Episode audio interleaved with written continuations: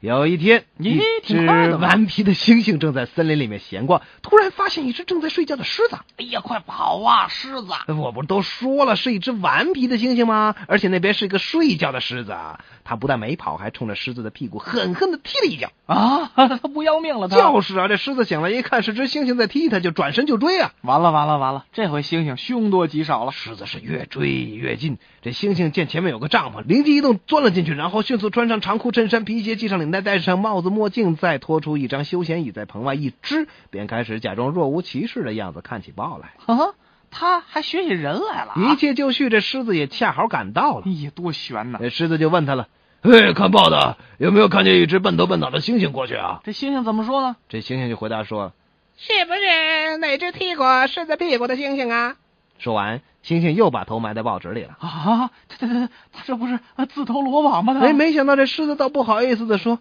什什么？你的意思是说，这报纸上已经刊登了这条消息嗯，